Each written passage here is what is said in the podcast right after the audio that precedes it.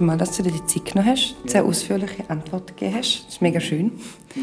Nicht viel von der BDP, die die Charta ausgefüllt haben, leider. Das ist auch etwas, was sie gesagt haben, dass sie es gilt, dem Klimaschutz die oberste Priorität zu geben.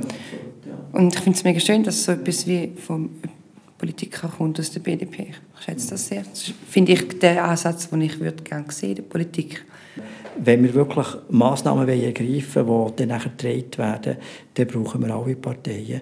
Also dann muss auch die bürgerliche Seite, die halt einfach halt wirklich wirtschaftlich mehr Kraft hat als die linke Seite, dann muss die mit ins Boot. Einfach äh, voran geht das nicht. Die erste Forderung, äh, die Forderung äh, nach dem Klimanotstand, aber nicht im juristischen Sinn, sondern im kommunikativen Sinn, mhm. die tust du ja ähm, unterstützen. Ja. Ähm, ja, was führt bei dir dazu, dass du die Haltung hast?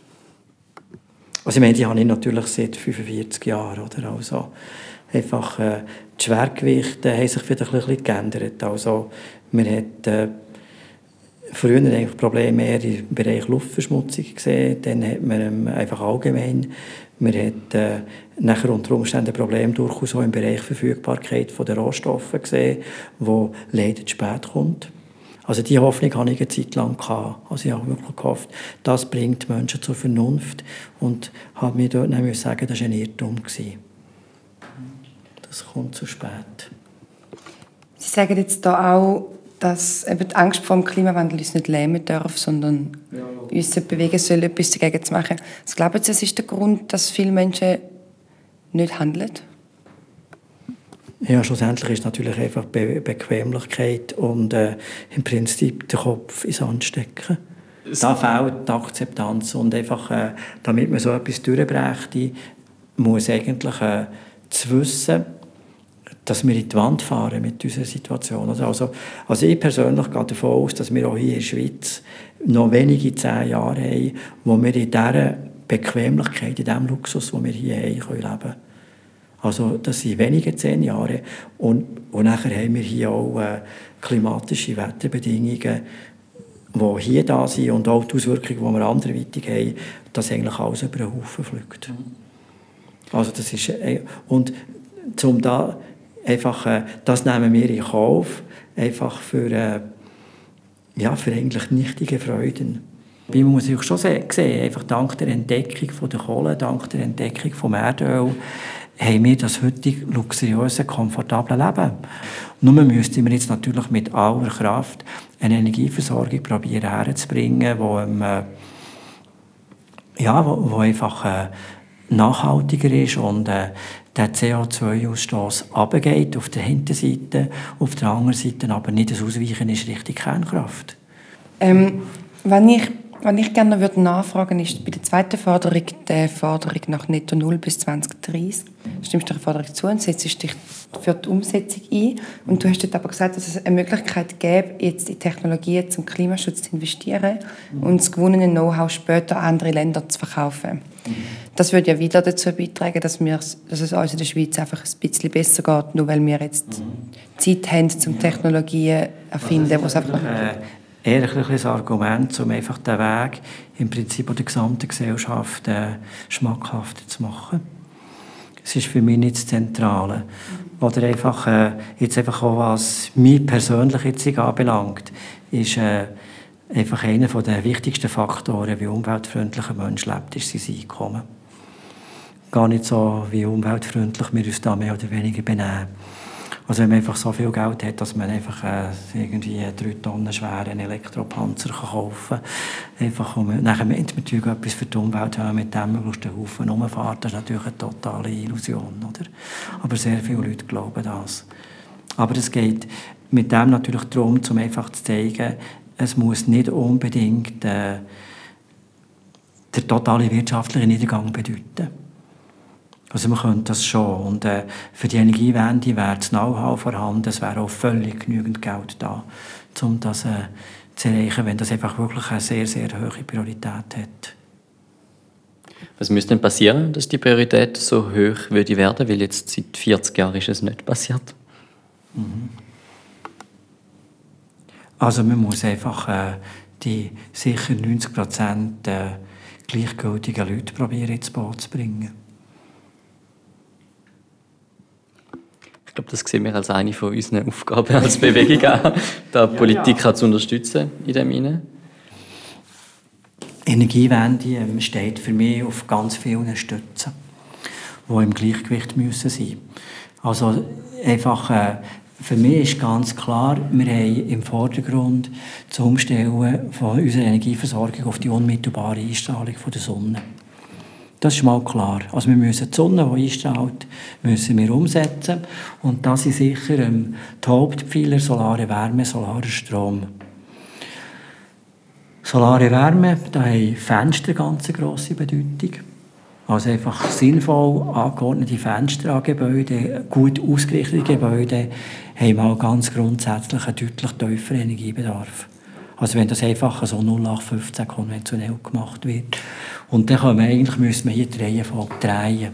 Also die Fenster kommen eigentlich vor den Sonnenkollektor. Und dann kommen die Sonnenkollektor, die Wärme erzeugen. Wir haben den solaren Strom, das ist äh, auch die Wasserkraft, das ist der Wind, das ist die Photovoltaik. Also das sind die Stützen, wo man so viel wie möglich muss schauen, so weit zu kommen wie möglich. Und dann müssen wir die aber ergänzen. Und Ergänzung ist in der Schweiz zum Beispiel, und anderweitig ist ähm, der Einsatz von, von Biomasse, sei das Holz, Biogas, einfach solange wir im nachhaltigen Bereich sind. Also ich bin einer der allerersten, der darauf hingewiesen hat, dass das Holz im Wald begrenzt sein könnte. Also habe ich mal eine ganze Tagung organisiert mit sehr vielen Leuten, die der Kanton Bern nachher gedreht und finanziert hat und wirklich schweizweit alles gekommen ist. Da haben wir diverseste Firmen, die erzählt haben, die Holzführungen verkaufen. Die haben mir gesagt, dass das Holz im Wald knapp werden könnte. Das hätten sie noch nie gedacht. Das ist völlig weg von ihrem Denken, das hat sie noch nie gedacht. Oder? Weil wir können mit dem Holz können wir etwa 10, 12 Prozent von unserem Gesamtenergiebedarf abdecken. Von nachher an schlagen wir den Wald kahl und dann wird es eine absolute Katastrophe. Das widerspiegelt ja recht fest, was jetzt auch passiert. Also, dass wir eine Ressourcenknappheit haben und nicht unendlich viele Ressourcen auf einem begrenzten Planeten haben, haben ja. ja, haben ja viele Menschen noch nicht verstanden. Ja. Es ist aber ein, ein Unterschied. Oder? Biomasse können wir kahl schlagen. Da haben wir genügend Maschinen und so. Hingegen, wenn wir das Erdöl und Kohle und das Erdgas ausgraben, oder einfach, äh, dann hat es eben dermassen viel davon, wo unser Klima längst über den Haufen fliegt. Und zwar in einem Bereich, wo wir nicht mehr leben können. Also einfach, äh, also darum ist, äh, ist natürlich die Aufgabe viel, viel schwieriger. Also ich habe eine Publikation, dort äh, habe ich am Ende geschrieben, das sei eine gute Meldung, wenn das ausgeht. Weil das würde die Menschen zwingen. Weißt, was, haben es nicht mehr zuvorderst. Das ist eine alte, das ist eine alte Geschichte, weil mit dem wird man heute nur noch ausgelacht.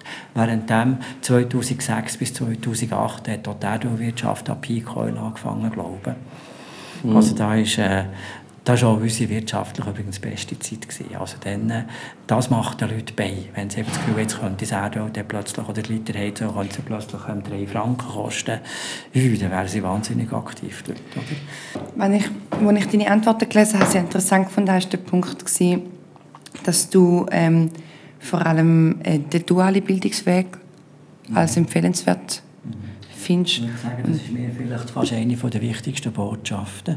Also einfach, äh, die jungen Leute die sollten Stellen suchen in diesem Bereich.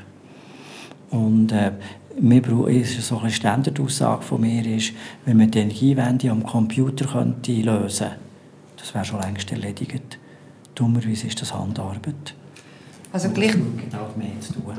Oder wenn all die Sonnenkollektor müssen aufs Dach aufgedreht werden, bei Wind und Wetter. Und übrigens, wenn es so richtig schön ist, ist es fast am schlimmsten. Es ist nämlich heiß vom Dach oben. Einfach all die Speicher muss man schweißen, da wird man dreckig oder also einfach. Äh, und äh, wir haben recht viele Leute, die einfach irgendetwas studieren und im Bereich erneuerbare Energien arbeiten Und dann landen sie auf irgendeiner Stelle, wo einfach äh, erneuerbare Energien auf irgendeine Art und Weise gut meinend fördern wollen. Sei das bei einer Amtsstelle, bei einer Behörde, bei einem Verein, einfach bei My Climate oder überall dort. Und die Leute tun uns sehr häufig machen die uns das Leben sauer vom Strübsten. Also die tun mit ihren guten Ideen die uns mit Leerlauf beschäftigen, einfach, äh, wo ihm die Arbeit zum Verleiden macht. Das ist noch ein wichtiger Punkt. Also, das ist noch nicht, also, wobei das ist im Gewerbe generell ein das Problem. Oder? Also, auf meiner Wahlkarte ist einer der Punkte einfach, einfach Einsatz gegen die überbordende Reglementierungswut einfach, äh, im Bereich der erneuerbaren Energien ganz speziell. Weil da haben wir so viele Leute, die sich gut meinend befassen mit dem und dann finden sie irgendein Label, ein Zertifikat einfach, äh, oder irgendeine Methode, wie man, wie man Subventionen könnte berechnen also solche Zeug. Und das macht uns alles, äh, das macht nur die Anlagen teuer und macht die Leute zum Davonlaufen. Darum äh, ist das äh, einfach ganz ein wichtiger Punkt. Wir brauchen viel mehr schlaue Handwerker. Also, ja. Also gleichzeitig ist momentan schon auch so, dass die Klimakrise vor allem ein elitäres Problem ist. Also dass Menschen, die sich im Moment im dualen Bildungssystem befinden, die vielleicht nicht mit Energie direkt zu tun haben, mhm. zum Beispiel die VerkäuferInnen sind oder HandwerkerInnen in anderen Bereichen, ähm, wenig bis gar nicht von dem Problem mitbekommen und nicht informiert werden, sondern wie sich selbstständig müssen informieren und das einfach nicht geht neben der Lehre und Berufsschule. Also, ja, und dass du zu gewissen, also dass ich das fest erlebt habe, dass die meine Kolleginnen, die ZEC gemacht haben, mhm. gar nie Zeit bekommen haben, um sich mit gewissen Wertefragen oder gewissen ethischen Überlegungen auseinanderzusetzen. Und dass ich das Gefühl habe, dort habe ich am Gimmi extrem viel wertvolle Gedankenanstöße bekommen. Mhm Gleichzeitig hat es mir auch verleidet, dass wir so wenig Werke hatten. Und, und ich bin zum Glück mit, in einem Elternhaus aufgewachsen, wo wir gelernt haben, sägen und schweißen und Zeugs bauen. Aber das ist wie... Also ich finde es schwierig, das so einfach dann zu sagen, es braucht mehr Lehrstellen und es braucht mehr, mehr Ausbildung in diesem Bereich. Aber gleichzeitig auch einen wichtigen Ansatz. Ja, man muss natürlich sehen, die, ähm, die guten Lehrlinge von früher, die machen heute alle die, alle die Matur in der Zwischenzeit Ausnahmen die ein bisschen bestätigen, aber die sind immer, immer seltener. Aber wir haben im Handwerk, äh, gerade in der Haustechnik, hin, haben wir natürlich äh, immer schwächere Leute, die auch sehr desinteressiert sind. Das haben auch gewisse Gewerbschullehrer gesagt. Also es braucht wahnsinnig viel Kraft, die Schüler zu unterrichten, die einfach so nicht wollen. Die einfach so wenig Interesse haben. Oder ähm, Lehrbetriebe mhm. sagen wir, das sind enorm wie tiefe Ansprüche dass sie heute noch einen Lehrling dürfen stellen Bist du das nicht in einer Welt, die so vernetzt schlussendlich wird und wo eben, ich glaube, dass wir uns jetzt als Menschheit in so ein Schlamassel manövrieren, hat ja viel damit zu tun, dass wir Probleme ganz isoliert betrachtet haben und selten systemisch versucht haben zu verstehen, wo ja, wirklich die Ursachen liegen. Wir nicht ganzheitlich denken, ja. Aber ganzheitliches Denken, ganzheitliches Denken ja. müsste ja dann eben gerade auch bei Menschen können entstehen, die eben auch handwerklich dran sind. Weil dort ja. sind, also ich, ich, merke wirklich, da, da tut es mir auch weh. Und da frage ich mich auch ganz fest, ja, welche, also wo sind denn die Menschen herum, wo die Lösungen dann schlussendlich auch gemeinsam tun, tun entwickeln, erarbeiten und auch umsetzen? Ja, das sind wenige. Oder es kommt da, einfach wenn jetzt zum Beispiel einfach, äh, ja, der Ständerat hat jetzt einen Beschluss gefasst, dass wir jetzt schauen bis 2030 äh, den CO2-Ausstoß zu halbieren. Also einfach äh, mal überlegen, wo, wo kann man da ansetzen, oder? Also dort müsste man sich dann wie ganz grundsätzlich überlegen, wie das Zusammenwohnen funktioniert. Also es kann dann nicht mehr sein, dass eine Einzelperson auf 80 Quadratmeter allein wohnt und die muss irgendwie auf 20 Grad aufheizen, wenn es ja. Winter ist. Also das wäre dann ja, wie eine grundsätzliche Überlegung, dass auch das Zusammenwohnen nicht mehr funktioniert. Das ist wie, glaube der Punkt, den wir ein probieren ansprechen.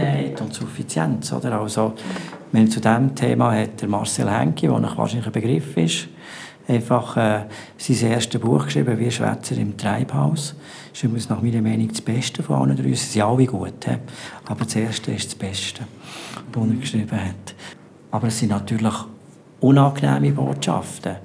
Also, der äh, Marcel Henke ist zu Recht, nach meiner Meinung, ab den Gelbwesten-Protesten in Frankreich verschrocken. Einfach, wo, ähm, wo man enorm muss aufpassen muss, wie tut man eine Massnahme einführen, dass man nicht den Mob kann mobilisieren kann, der nachher dagegen auftritt und dann reinschlägt. Also das ist, äh, das ist das Letzte, was wir könnten brauchen könnten. Also einfach aus einer, aus einer Stimmung heraus, wo wir, nachher wo wir Anarchie haben drinnen. Also da bringen wir zwar die Wirtschaft zum Zusammenbrechen und der Energieverbrauch wird auch zusammenbrechen, aber wir haben das totale Chaos.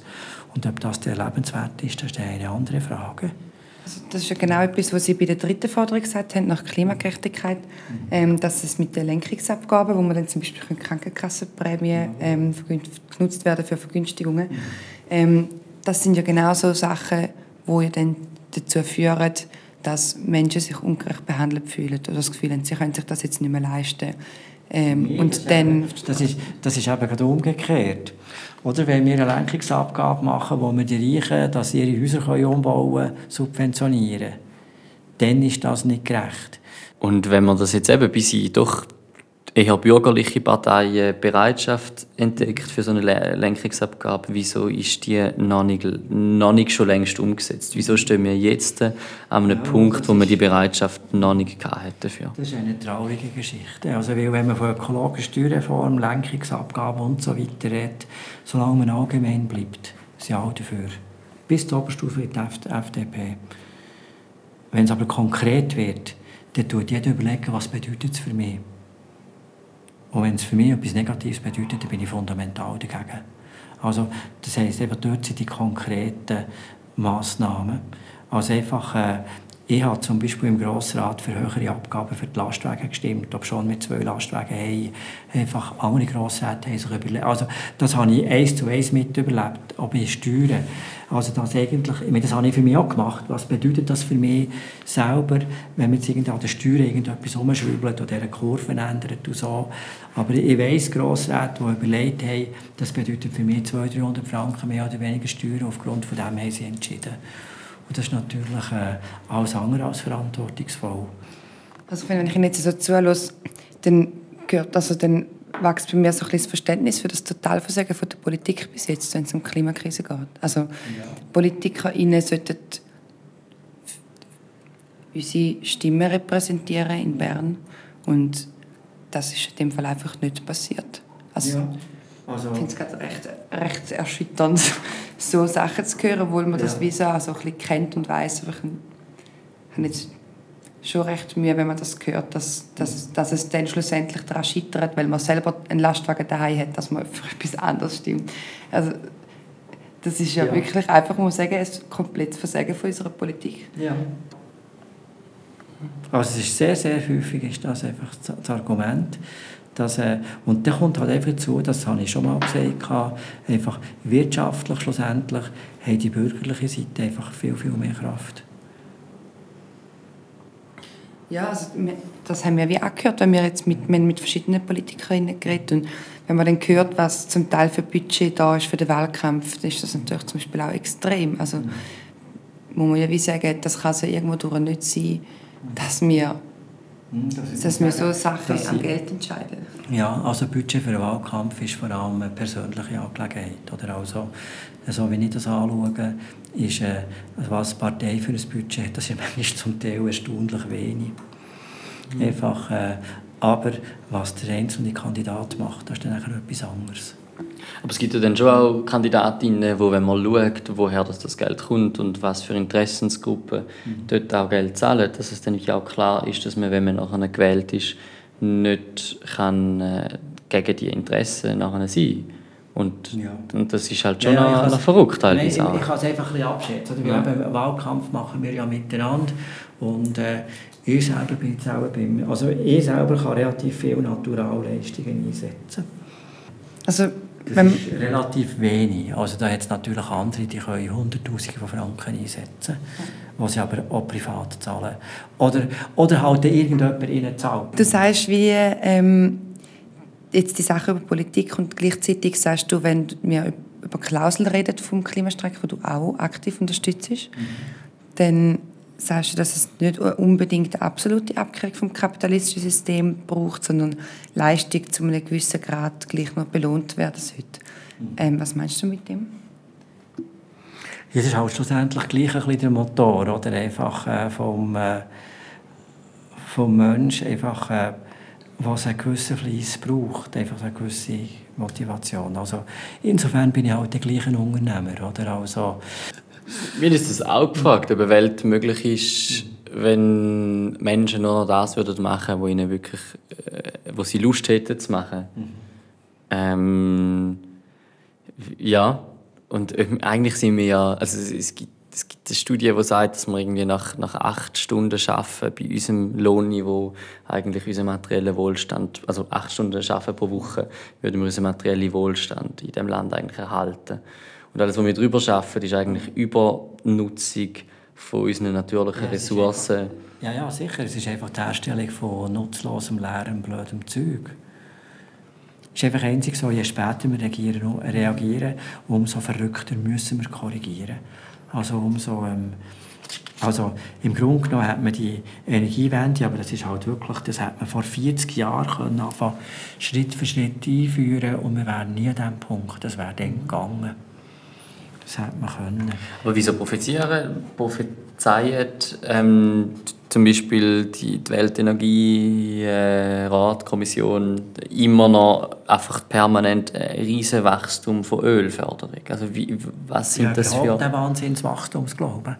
Jeder, der von einer begrenzten Erde an ein wirtschaftlich unbegrenztes Wachstum glaubt, der ist schlichtweg verrückt.